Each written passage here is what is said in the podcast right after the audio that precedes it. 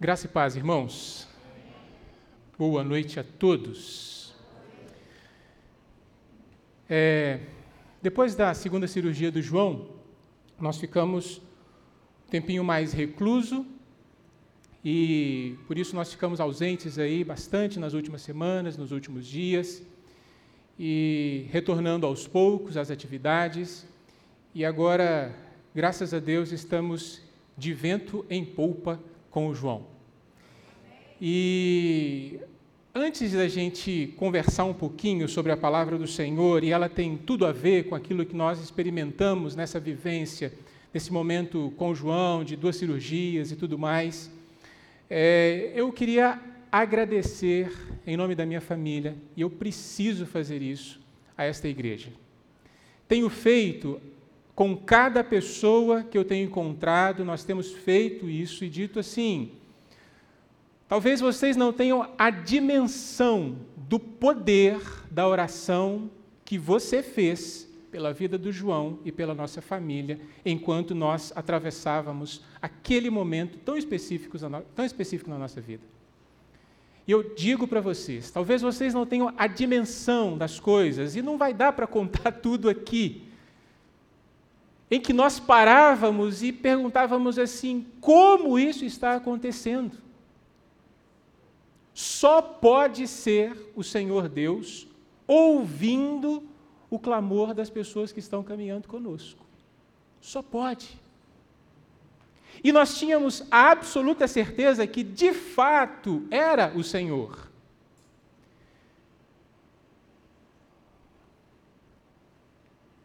Vou testar. Deu. E então, primeiro eu quero dizer, Igreja Batista Central do Palmeiras, muito obrigado. Muito obrigado. Nós nos sentimos muito sustentados por vocês. E sentimos de fato a presença de Deus na nossa vida, porque sabíamos que vocês estavam conosco nas orações, nas mensagens, as palavras de carinho. Estamos aqui, pastor. Estamos aqui, Juniele. Manda um abraço para o Pedro. Que momento. E, e nós podemos ver que Deus estava agindo não apenas na nossa vida, mas em grupos de pessoas que se achegavam sabendo da situação, daquilo que nós estávamos vivenciando, e nós começávamos a contar, a compartilhar e essas pessoas também queriam saber o que elas podiam fazer para ajudar. Nós apenas dizíamos: olha, ore. Mas muitas dessas pessoas sequer sabiam orar, porque não eram cristãs, não eram crentes. E aí surgia a oportunidade de dizer da nossa fé. Em um momento muito específico, nós estávamos reunidos em um, grupo de pessoas, é, ninguém ali cristã, evangélico, nada disso. E então, naquele momento onde nós compartilhávamos o que nós estávamos vivenciando, e as pessoas começaram a chorar, e a Juniele disse assim: Deixa eu dar uma palavrinha para vocês, não chorem. E foi um momento muito especial, em que, através do que nós vivíamos, as pessoas puderam ouvir da graça e da bondade de Deus e tivemos a absoluta certeza de que nesta caminhada alguns se reconciliaram com o Senhor aquele, por aquele momento em que nós vivenciávamos.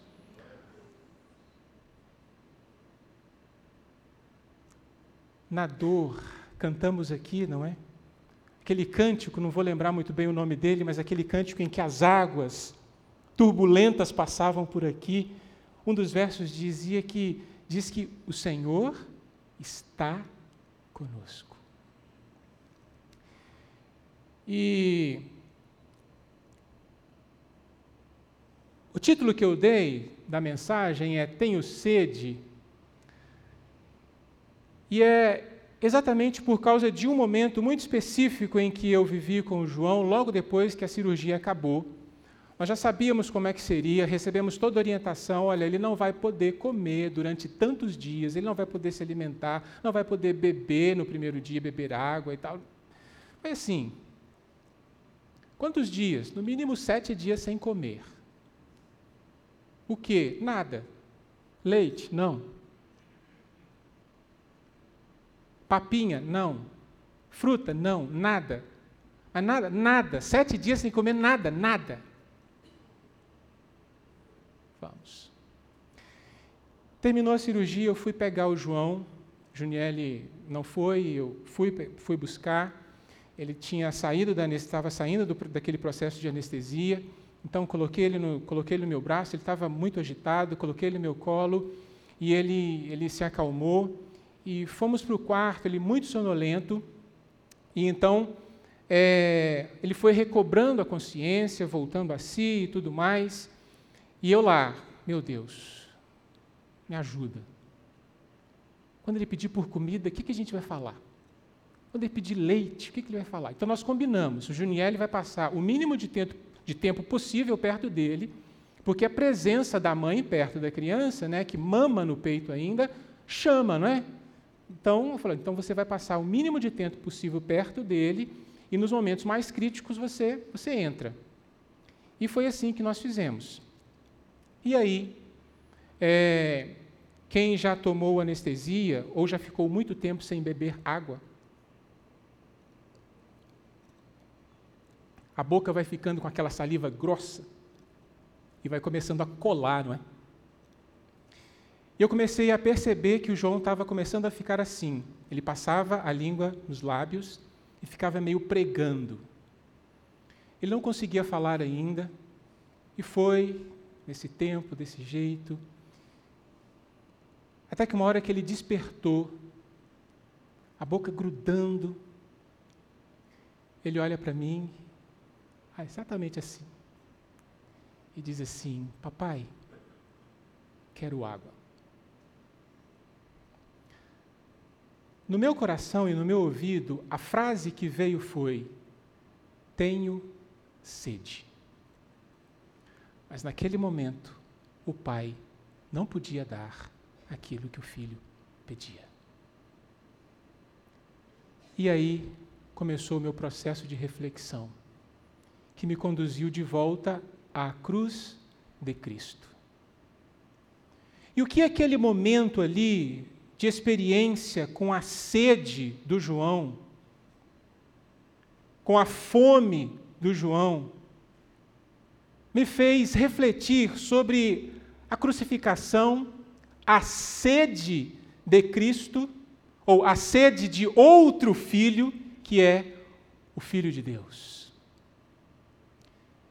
E algumas coisas me vieram ao coração. E a primeira delas foi o título: Tenho sede.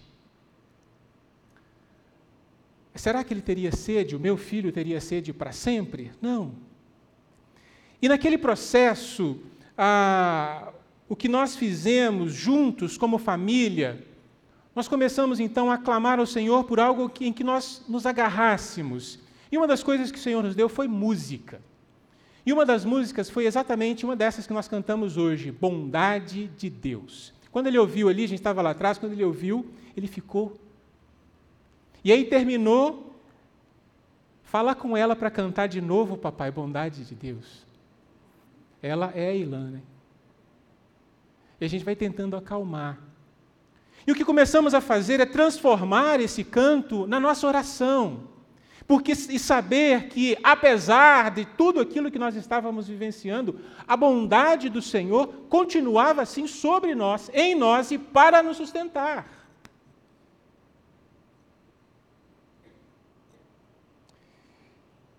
Então, quando ouvimos esse canto, e todas as vezes que nós ouvimos, nós sabemos que essa é a nossa oração, é a oração da nossa família.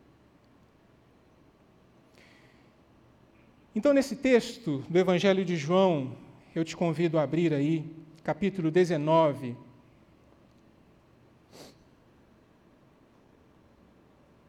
João 19, a partir do verso 28. João 19, 28, nos diz assim: João 19, a partir do verso 28. Vamos ler apenas três versos. Mais tarde, sabendo então que tudo estava concluído, para que a Escritura se cumprisse, Jesus disse: Tenho sede. Estava ali uma vasilha cheia de vinagre. Então embeberam uma esponja nela, colocaram a esponja na ponta de um caniço de isopo e a ergueram até os lábios de Jesus. Tendo provado, Jesus disse: Está consumado. Com isso, curvou a cabeça e entregou o Espírito. Jesus está na cruz, frente a seus familiares, se você ler os versos anteriores. Está ali, o texto diz: estava ali sua mãe, o seu amigo querido. É uma passagem que, inclusive, Jesus disse, volta para o discípulo e diz assim: Olha, é, eis aí a sua mãe, e eis aí o seu filho. Então, é essa passagem. Estamos aí a pouco da morte de Jesus. São os minutos finais da sua vida carnal ou terrenal. Carnal não fica bem, né? Em carne também, né? Vocês entenderam? E quando o texto diz para a gente, mais tarde, sabendo então que tudo estava concluído, todas as vezes que nós olhamos a cena de Jesus, esse processo da crucificação, da morte, Jesus sendo traído, Jesus sendo preso, Jesus sendo julgado, Jesus sendo a, a, torturado e logo depois levado a, a julgamento. Às vezes pode nos passar pela mente, pelo coração, de que Jesus meio que foi surpreendido. Veja, por exemplo, a passagem quando Jesus é preso. Está lá orando no jardim do Getsemane, e então ah, Judas né, não está ali, ele está em outro lugar, ele traz Jesus e Jesus está ali orando. E ele de repente, de repente, chegam os soldados e prendem Jesus. Oh, que isso? Estou preso. Não, não é isso. Ou então fica parecendo que Jesus é levado, arrastado de um lugar a outro. Jesus passa por vários julgamentos antes de, de, de fato ser levado à cruz, e fica parecendo que Jesus não está sabendo de nada. Como se o prendessem, leva ele para cá, leva ele para lá, leva para Herodes, leva para leva para Caifás, leva para Anás, leva aqui, leva lá. E Jesus fica como se fosse um bobão no meio disso, como se não estivesse entendendo nada. Mas não é bem assim como se ele fosse o coitado, não é? E a gente olha, às vezes, com muita dor esse momento, Jesus sofrendo ali, a gente olha com tristeza, coitadinho de Jesus, sofrendo ali. Mas quando a gente, quando a gente olha esse texto, verso 28, mais tarde, sabendo então que tudo estava concluído, veja bem, sabendo que estava tudo concluído, ou seja, Jesus não passa por esse momento é, sem ter noção do que estava acontecendo com ele. Quando ele vai para ser julgado na casa de alguém, ele sabe, já sabia que era para lá que ele iria. Quando levam para Herodes, ele sabe, já sabia que é para Herodes que ele iria. Porque o texto diz: sabendo então que tudo estava concluído. Jesus sabe, ele está consciente em todo o processo. Ele não é um pobre coitado que foi pego de surpresa, preso, torturado injustamente e morto, sem nem saber o que estava acontecendo. Não é isso. Imagine Jesus voltando para os céus e o pai se volta para ele e diz assim: E aí, meu filho, como é que foi esta missão de Salvador? Ele falou assim: ah, pai, eu não sei direito, eu, eu, me, me prendeu, eu estava orando e me prenderam. Me pegaram de surpresa. Não, não foi isso.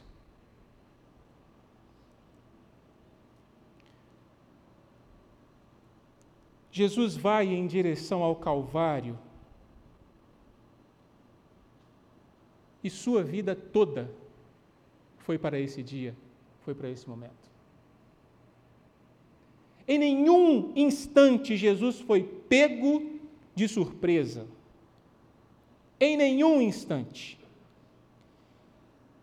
E o que, que isso tem a ver conosco? O que, que isso tem a ver com a minha vida?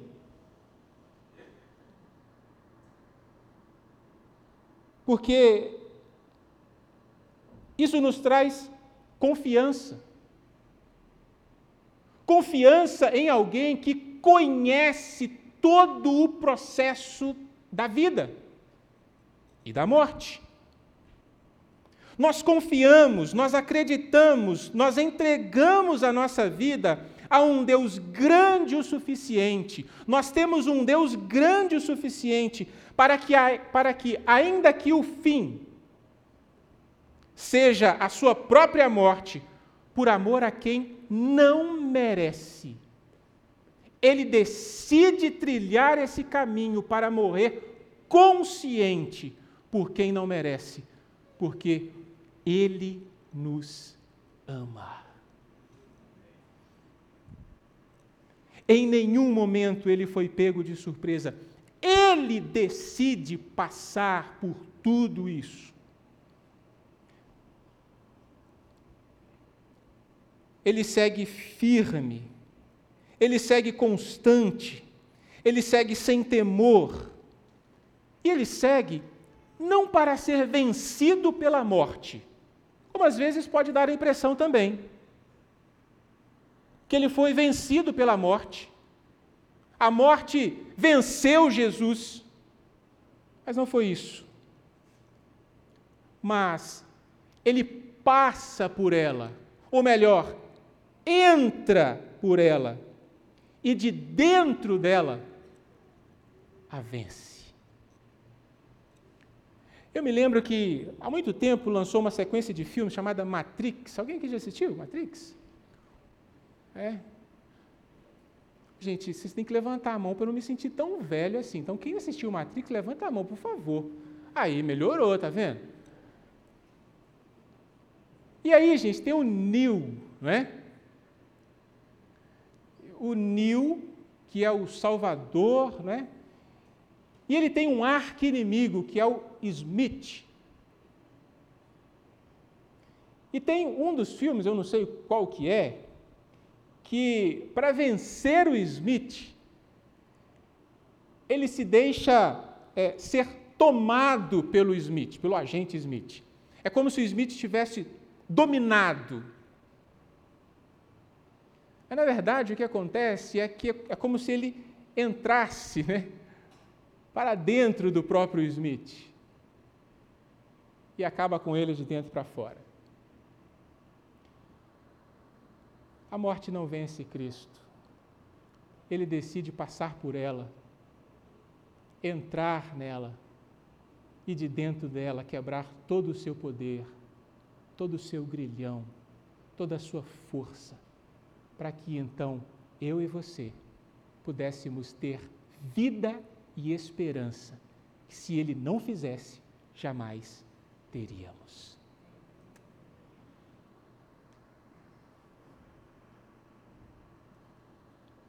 Entrega. Por que então é bom reconhecermos essa entrega de Jesus? Porque isso traz em nós a certeza de que servimos a um Deus profundamente poderoso e consciente de todas as coisas. Nada, absolutamente nada, pega o Senhor ou o seu filho de surpresa. Esta é uma entrega de amor. Ele se doa por mim e por você, por muito nos amar, não porque merecíamos. E aliás, ele fez isso antes mesmo de que nós existíssemos, não é? Se foi há dois mil e dois mil uns quebradinhos anos atrás, você sequer imaginava em existir. Mas ele já pensava em você. ele já pensava em você.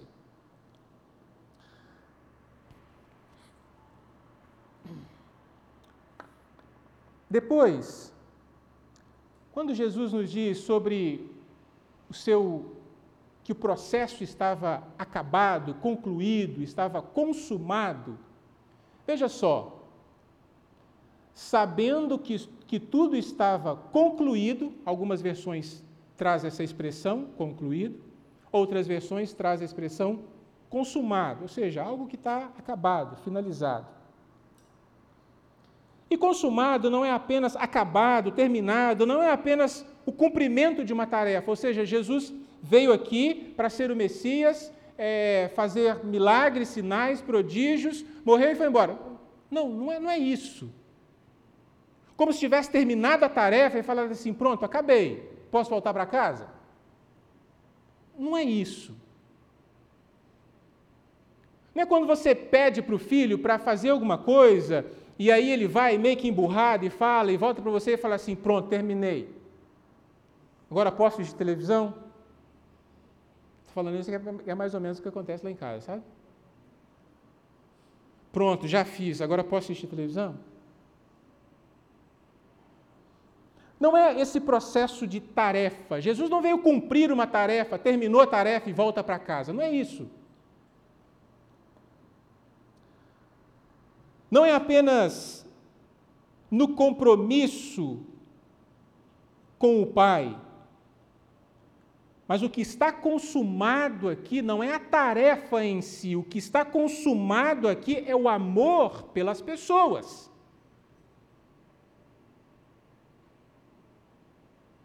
O que Jesus termina, o que Jesus conclui, a prova cabal, não é de que ele era um bom tarefeiro, um bom cumpridor da promessa que ele fez. Não é isso. O que está consumado aqui é o amor que ele tem pela humanidade, pelas pessoas. Está concluído, está pronto, perfeito, acabado. Não há absolutamente nada mais neste mundo que seja necessário ao ser humano fazer para deixar o amor de Deus mais perfeito, pleno ou bonito. Porque Cristo consumou o amor dele por mim e por você na cruz do Calvário. O que está consumado aqui não são os atos de Jesus, não são os milagres de Jesus. O que está consumado aqui é o grande, extravagante amor de Deus por mim e por você.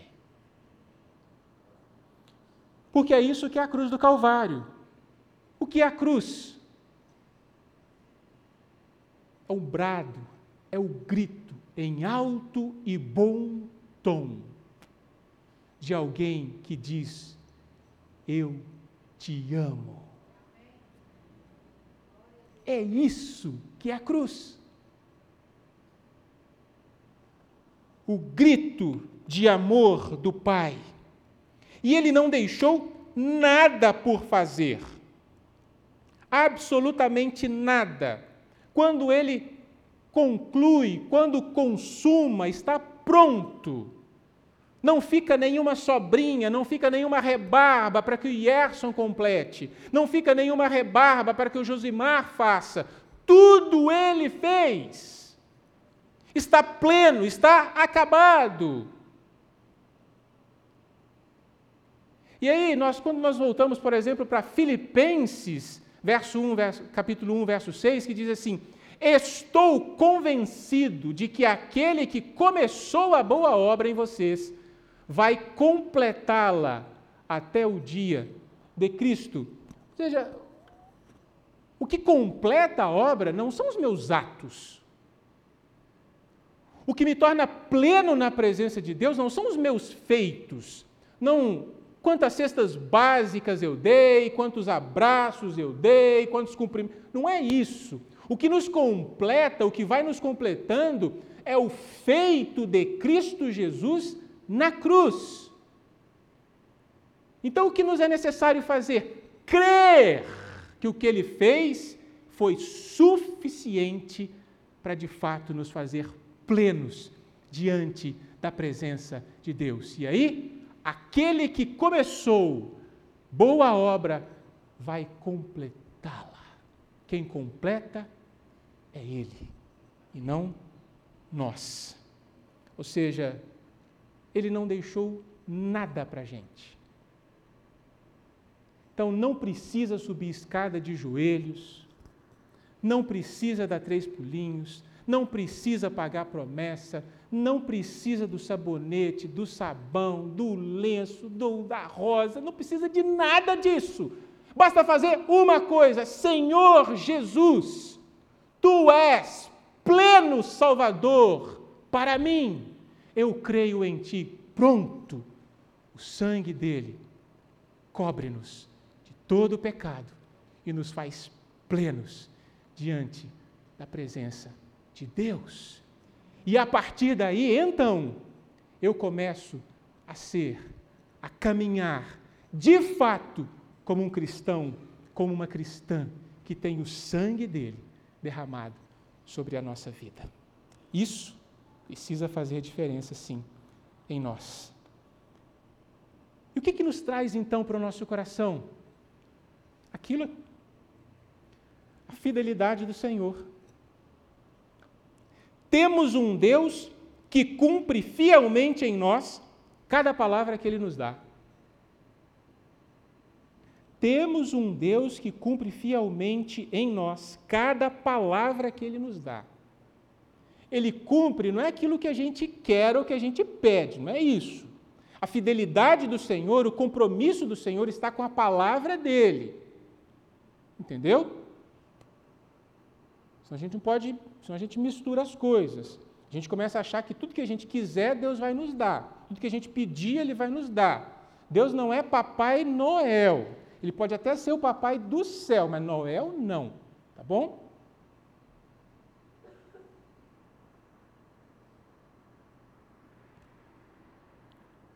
E aí, quando eu sei disso, lembra das ondas do cântico?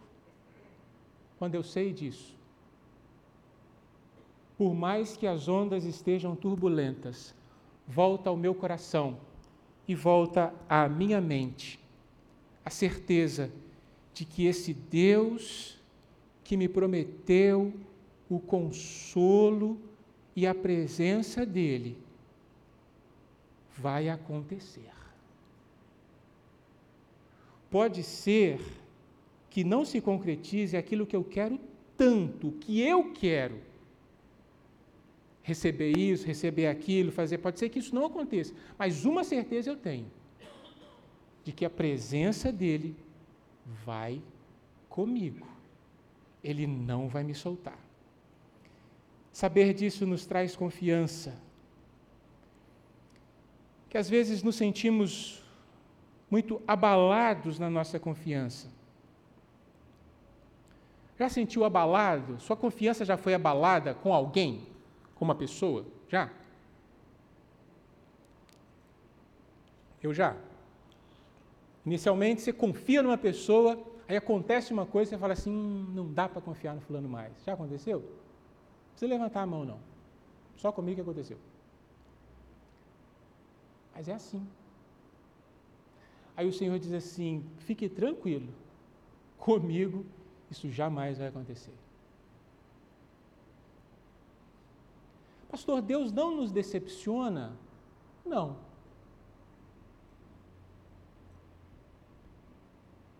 Mas por que que permitiu isso, permitiu aquilo, permitiu aquilo outro? Mas que esperança você está tendo no Senhor? Para que tipo de esperança você está tendo no Senhor? É só para a resolução das coisas? Te dá isso, te dá aquilo? Se a nossa confiança no Senhor se dá como na base da moeda de troca, faz isso, te dou aquilo, isso não é confiança. Será que ele fará? Será que ele está comigo? Será que ele me escuta? Será que ele me ouve? Será que ele me ama? Na cruz do Calvário, a resposta é um grande e maravilhoso sim. Eu estou com você, eu caminho com você, eu te amo, eu te escuto. Por isso, nós não precisamos acrescentar mais nada à obra de Cristo. Não precisamos. Pode confiar no Senhor, pastor? Pode. Pode. Por que que pode? Porque aí tem o seguinte: quando Jesus diz que estava com sede, me lembra aí, Jesus estava com sede, aí o escritor para e desloca a cena para um outro lugar, para um outro espaço ali. Diz assim: havia ali o quê? O que é que tinha ali que o texto diz?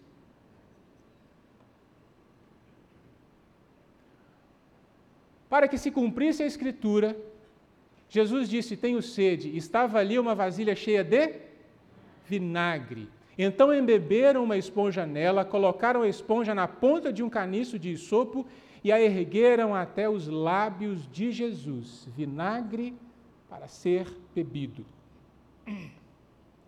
O vinagre aqui não é esse vinagre que a gente tem hoje, não, tá? É, não, é, não é a mesma coisa, não. É diferente. E hoje, e hoje tem, tem até vinagres chiques, né? Tem vinagre de maçã, vinagre de. É, tem até um nome, gente, que eu vi essa semana, já, Jabez, Jabez, um negócio assim. Alguém vai ouvir e vai entender. Depois me manda lá qual é o nome certo, se souber o que, que eu estou falando aqui. Mas na época de Jesus não tinha isso, não. Tinha uma bebida que era um vinho ruim. Um vinho ruim. E era esse tipo de bebida que o, o, a, a, os soldados romanos recebiam. Ou seja, o imperador, o governador, não ia ficar distribuindo vinho bom para os soldados. Era um vinho ruim. É, alguns é chamado também de, recebe o nome de zurrapa ou posca, é, são os nomes, né? É um vinho bem ruinzinho, da péssima, de péssima qualidade. E aí, a, o que acontece é que eles entregam isso para Jesus beber.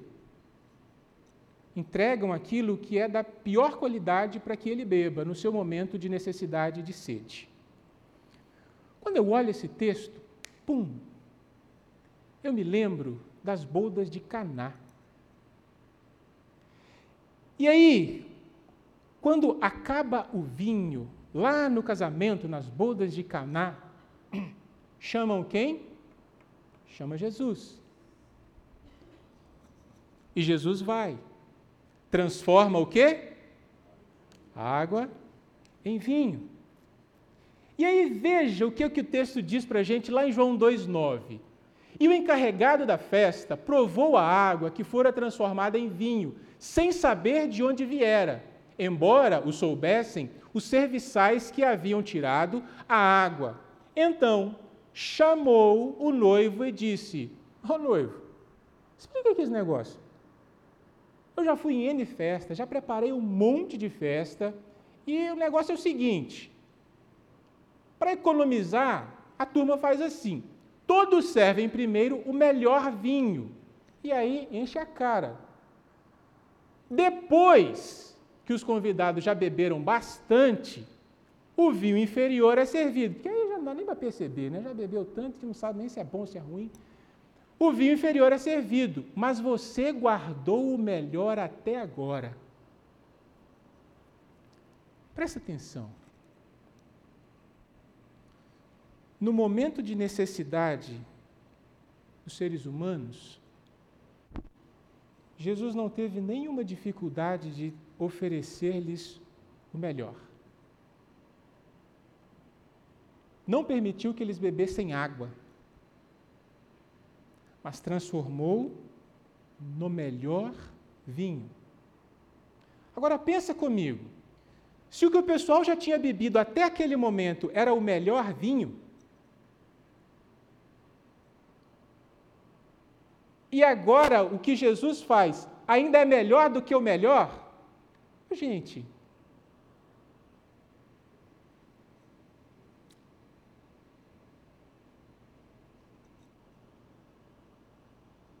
o Senhor, para agir, Ele faz e faz bem feito. Não é à toa que a palavra nos diz assim: que a vontade do Senhor, ela é boa, ela é ela é Quando os seres humanos precisaram dele, ele lhes deu o melhor. Mas quando ele gritou aos seres humanos: Tenho sede, os humanos lhe deram o pior. Nós somos assim. Nós somos assim. E não adianta é, dizer muito não. Todos nós somos assim.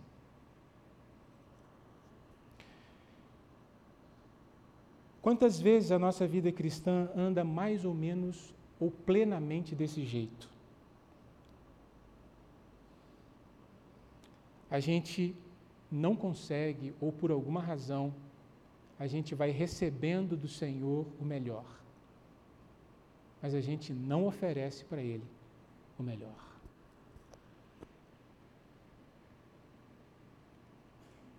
Ele nos dá o bom vinho, e a gente entrega zurrapa, a gente entrega vinagre. Olha, isso é para fazer a gente pensar, hein? Porque o que tem de milagre de Jesus fazendo nas nossas vidas, nas nossas casas, nos nossos casamentos, né? Casamento aqui eu estou lembrando a figura do, das bodas de Caná. Quantas transformações o Senhor tem feito. Quantas mudanças o Senhor tem feito! E na hora que ele grita, tenho sede. A gente arranca um resto de alguma coisa e diz assim: está aqui, Senhor.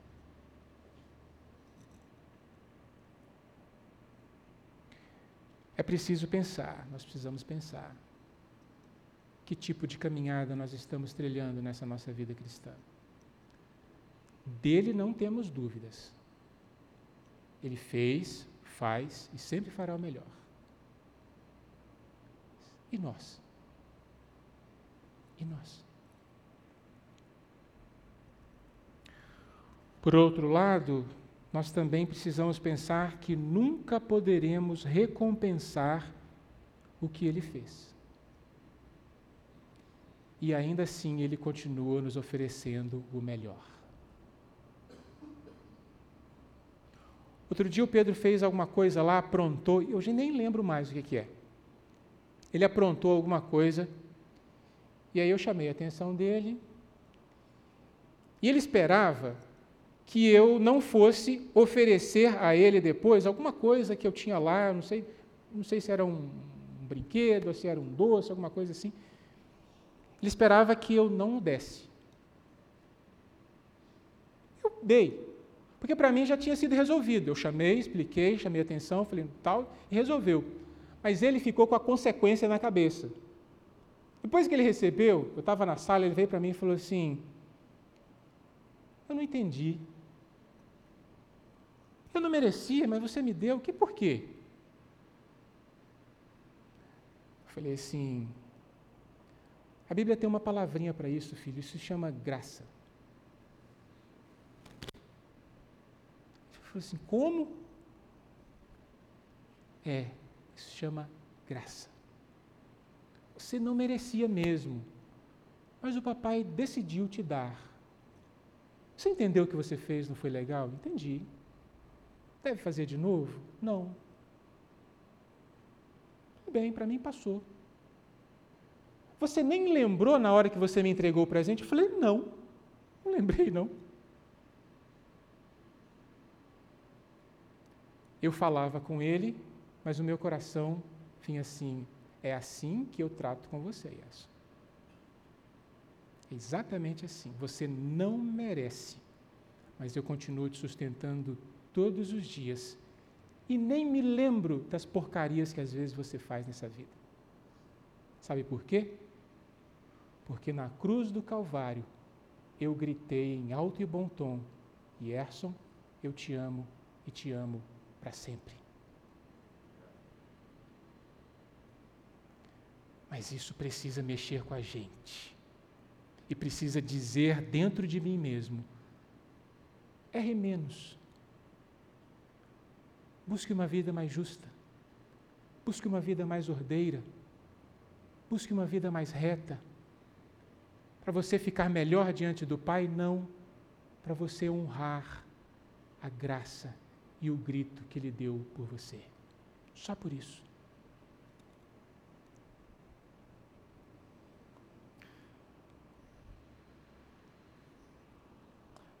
Aí o texto diz que os soldados pegaram uma esponja e na ponta do caniço de isopo ergueram e colocaram na boca de Jesus. Essa palavra é muito interessante, isopo. Porque o isopo é uma, é uma planta, é, as folhinhas são meio, tipo, meio peludinhas, tipo é, boldo, ou então hortelã-pimenta, sabe? É, gosto demais, temperinho assim, sabe? É uma folha meio aveludada, isso eu quero dizer, em que retém água. Então, essas folhinhas, você pode, por exemplo, é, molhar ela, e ela retém.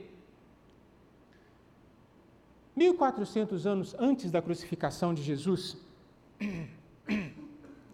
Deus pediu ao povo, dizendo o seguinte, lá no Egito: vocês vão passar nos umbrais da porta o sangue do cordeiro que vocês sacrificarem. Porque de noite o anjo da morte vai passar, e quando ele vir o sangue que vocês passaram nos umbrais da porta, utilizando o isopo, o anjo não vai retirar a vida.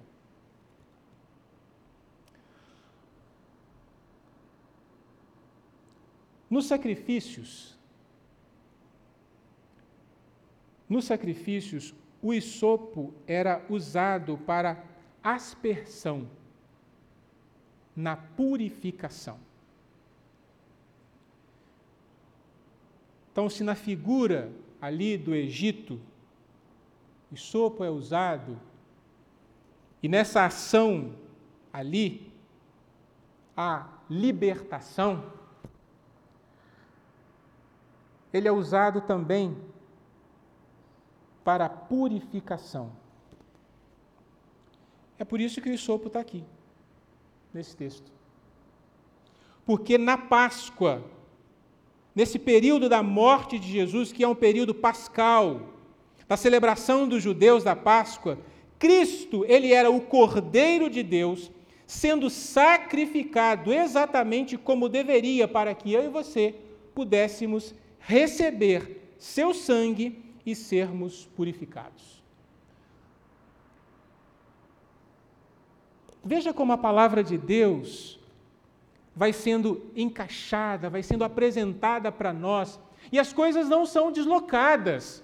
Quando o autor coloca assim o isopo ali, o autor não está querendo florear o texto, não está mostrando para nós que durante a história essas figuras também foram usadas com algum sentido. E aqui nos faz relembrar. Veja o que nos diz aí Hebreus 9, 14.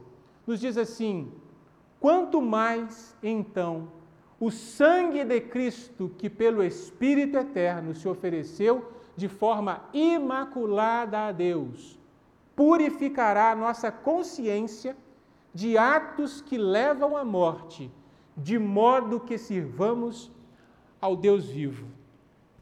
Lembre-se que eu disse aqui antes que aquilo que Deus faz para nós precisa mexer conosco.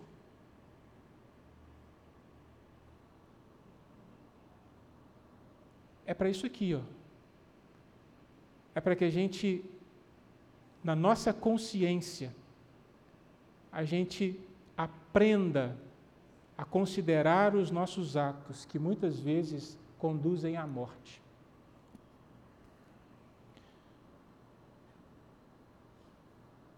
Por fim, Jesus recebe ali aquele sopo com o vinagre na boca, e então ele dá um brado e diz: Tetelestai, ou está consumado, está acabado, está pronto. Muito parecido com a palavra que eu tinha falado antes, né? Tendo provado, Jesus disse: Está consumado. Com isso, curvou a cabeça e entregou o Espírito. Presta atenção nesse, nesse verso. Essa palavra consumada quer dizer que terminou e terminou de maneira perfeita, plena. Eu, eu já disse isso aqui. Tetelestai. Não há mais nada para fazer. Tudo o que deveria ser feito, ele já fez. Não há como ajudar Cristo na obra da redenção. A morte de Cristo não é um, um se. Se porventura acontecer isso, se você fizer isso. Não. A morte de Cristo não é um se para nós. É um certamente. Eu cumpri tudo o que precisava. E aí, vejam só, que sempre que a gente olha, fala de pessoas que morreram, no momento da morte, o texto bíblico é, não tem nenhuma preocupação de dizer que a pessoa morreu, e usa a expressão morreu. Mas veja como é que o texto descreve esse momento. O texto não usa a expressão morreu aqui, pelo menos aqui não texto diz o seguinte: que Cristo curvou a cabeça. Não é a morte que traga Jesus. Não é a morte que engole Jesus. Não é a morte que toma Jesus. Mas o que é que o texto diz? É Jesus quem se entrega. Isso é para dizer assim: você só está chegando em mim porque eu estou permitindo, viu? Você só chega aqui porque eu permito, porque até sobre você eu tenho o controle e o domínio. E eu vou te mostrar daqui a três dias o meu poder sobre você, ó morte.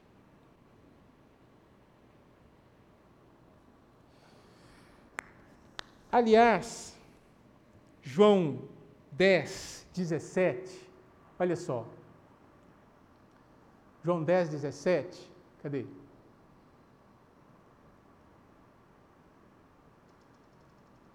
Aqui.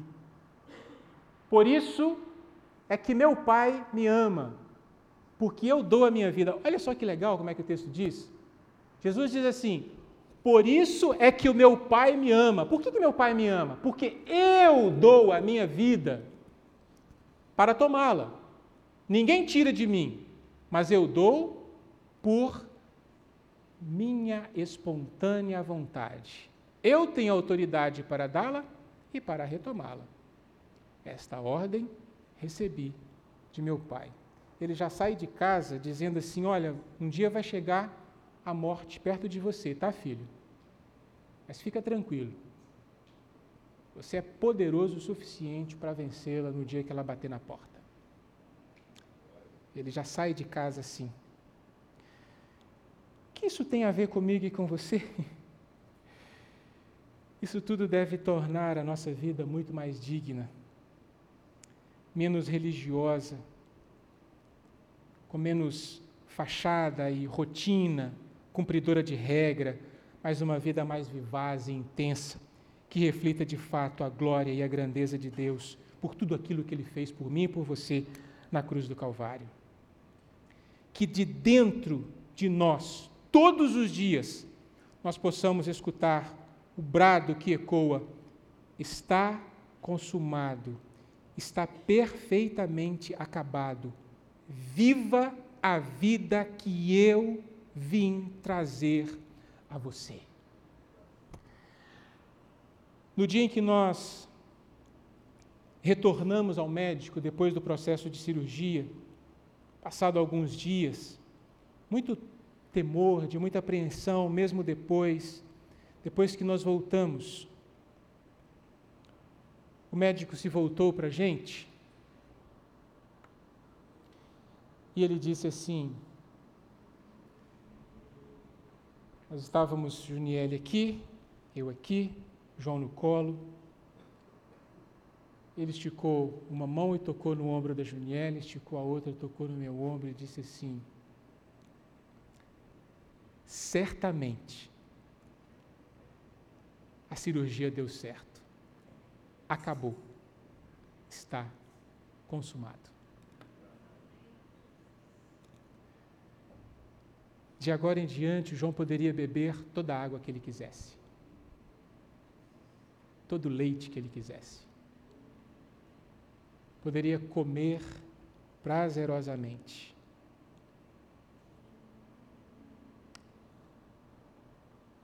Eu termino dizendo a você que deu certo. Deu certo, viu? Deu certo o que Cristo fez na cruz. Deu certo para você, deu certo para mim, deu certo para todo aquele que acredita. A sede enfrentada por Ele, cumprida por Ele, foi para que a nossa alma fosse saciada e não andássemos mais sedentos. Do alto da cruz ele disse: Tenho sede, para que eu e você jamais sentíssemos falta de Deus. Jamais. É por isso que também Ele espera de nós. Que nos acheguemos a Ele, dizendo: Senhor, eu reconheço o que tu fizeste. Por isso, ó Pai, nesse momento eu venho aqui, estou aqui, me curvando, me dobrando, diante de tantas mazelas que eu tenho vivido, diante de tantas coisas que eu tenho vivido, eu estou reconhecendo que o Senhor supre a sede da minha alma e o que o Senhor fez na cruz do Calvário deu certo. Deu certo.